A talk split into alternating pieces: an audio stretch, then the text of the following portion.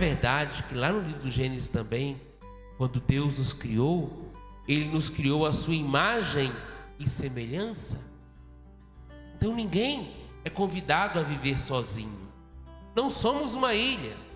Fomos criados para viver em comunidade. Deus comunica o seu amor na vida da comunidade. Por isso, a Santíssima Trindade é modelo de melhor comunidade para cada um de nós.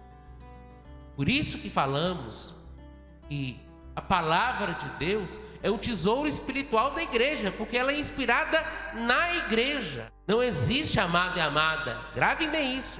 Não existe palavra de Deus sem igreja. Padre, é heresia. Não é. Não existe a palavra de Deus sem a igreja. Porque a palavra de Deus foi inspirada na vida de igreja. E o que é a vida de igreja se não a vida em comunidade? Ah, amada e amada.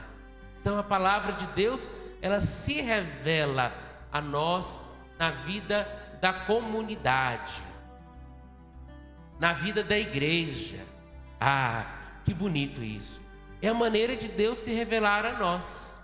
Então a Santíssima Trindade, essa festa, ela nos ensina que todos nós somos importantes para vivermos a realidade do céu, é preciso que vivamos a comunhão.